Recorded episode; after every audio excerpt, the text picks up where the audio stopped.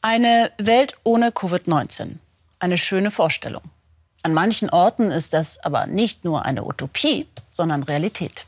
Zum Beispiel auf Fernando de Noronha, der winzigen Inselgruppe 300 Kilometer vor Brasilien. Sie gilt als Covid-19-frei, auch durch konsequente Abriegelung von Anfang an. Inzwischen können hier sogar ehemalige Covid-19-Positive bevorzugt einreisen mit einem entsprechenden Antikörpernachweis. Einer davon ist unser Korrespondent Matthias Ebert. Meine Reise auf Brasiliens Inselparadies Fernando de Noronha verläuft völlig stressfrei. Äh, nein, ich musste erst einen Bluttest machen. Für die Reise ins Paradies brauche ich diesen schnöden Zettel, einen Laborbericht. Ohne den darf ich nicht auf die Insel Fernando de Noronha. So, hier steht Antikörper, IgG 5,78. Das ist ja mehr als das Fünffache, was ich brauche. Ich hatte also Covid-19 und ich darf reisen. Jetzt schnell alle Sachen packen, denn schon am nächsten Morgen geht es los. Mein Kameramann Juan Pablo und ich hatten uns bereits zu Beginn der Pandemie vermutlich bei einer unserer Dreharbeiten mit dem Coronavirus infiziert. Womöglich in Manaus, wo das Gesundheitssystem kollabiert war. Beim Einchecken am Flughafen gibt es ein Problem. Wir haben zwar den Laborbericht, doch es fehlt eine endgültige Genehmigung der Gesundheitsbehörde.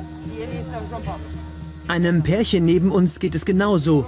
Sie dürfen nicht mitfliegen. Wir dagegen kriegen im wirklich letzten Moment die Erlaubnis und müssen sprinten, um den Flieger ins Paradies nicht zu verpassen. Letzter Aufruf. Keine Ahnung, was da los war, aber Es ist in dieser Woche der einzige Flieger, der abhebt vom Festland nach Fernando de Noronha.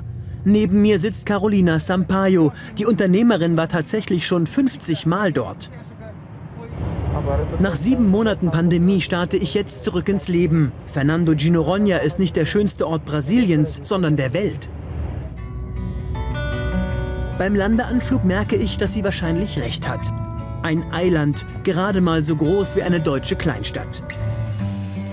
Auch die anderen Passagiere hatten alle bereits das Coronavirus. So wie sie müssen auch wir erst einmal Schlange stehen und eine Umweltabgabe zahlen. Der Eintritt ins Paradies folgt einem strengen Protokoll.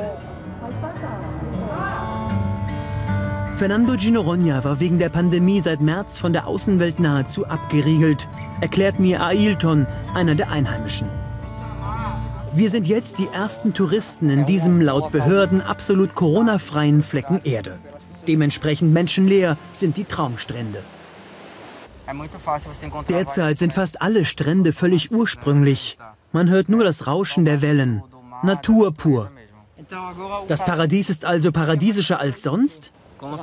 Absolut, man hat den Strand exklusiv für sich. Das war während der gesamten Pandemie so und gilt auch für die Touristen, die jetzt wieder herkommen. Bevor die Insel zum Naturschutzgebiet erklärt wurde, war sie ein berüchtigtes Gefangenenlager. Davor ein Stützpunkt für Kriegsschiffe, erbaut auf uraltem Vulkangestein. Oberhalb einer Felsenklippe liegt das Hai-Museum von Leo Bertrand. Er ist gerade mit der Wiedereröffnung beschäftigt. Seit März hatte er keine Touristen, keine Einnahmen. Leo war früher mal Haijäger, bis er die Seiten wechselte. Mittlerweile hilft er Forschern, die Tiere, die in Noronha leben, zu schützen. Und klärt Touristen darüber auf, dass Haie hier selten Badende attackieren. Nach den schwierigen Pandemiemonaten will Leo nun möglichst bald wieder Touristen empfangen. Die Nothilfen des Staates laufen aus. Wirtschaftlich überleben wir ohne Touristen nicht. Wir müssen also arbeiten, Risiko hin oder her. Im Leben gibt es immer irgendein Risiko. Mit Leos Boot fahren wir raus, in die Atlantikgewässer vor Noronha. Hier hat er Dutzende Haisensoren am Meeresgrund angebracht, um die Strecken der Tiere zu verfolgen. Zitronen- und Ammenhaie jagen traditionell an den Traumstränden von Noronha. Wegen ihnen wurde Leo vor 30 Jahren an diesem Ort sesshaft. Ich habe mich bewusst für diese abgelegene Insel entschieden. Das entspricht meinem Lebenskonzept. Hier bin ich dem Ozean ganz nahe.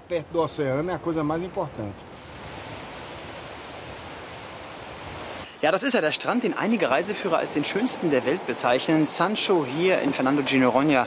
Wunderschön. So, ich gehe jetzt rein.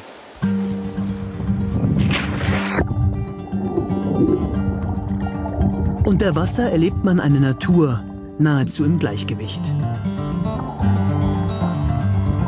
Sardellenschwärme, Rochen, Schildkröten und Haie. Zum Greifen nahe.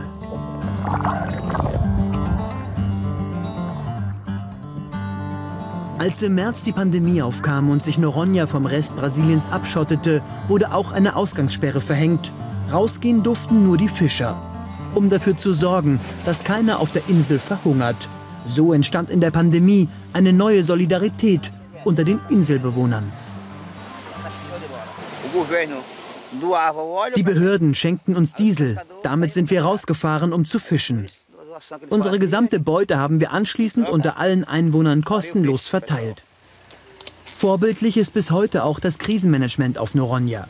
Dass die Insel derzeit keinen Covid-Fall hat, verdankt sie auch stichprobenartigen Kontrollen unter Einwohnern. Auch wenn mehr Touristen kommen, werden wir wohl keinen Corona-Ausbruch erleben. Wir haben viele Vorsichtsmaßnahmen ergriffen. Wie die Einreise für Menschen, die schon Corona hatten. Die sind nun fast allein an malerischen Buchten, an denen sich vor der Pandemie Dutzende Touristen tummelten. Ein Privileg, das wohl zumindest etwas entschädigt für die komplizierte Zeit davor. Ich habe Corona überstanden, was schwierig war. Das zahlt sich jetzt aus. Wir haben die Insel fast für uns. Ein solches Paradies werde ich wohl nie wieder erleben. In Momenten wie diesem fühlt sich die Pandemie ganz weit weg an. Und warum auch nicht?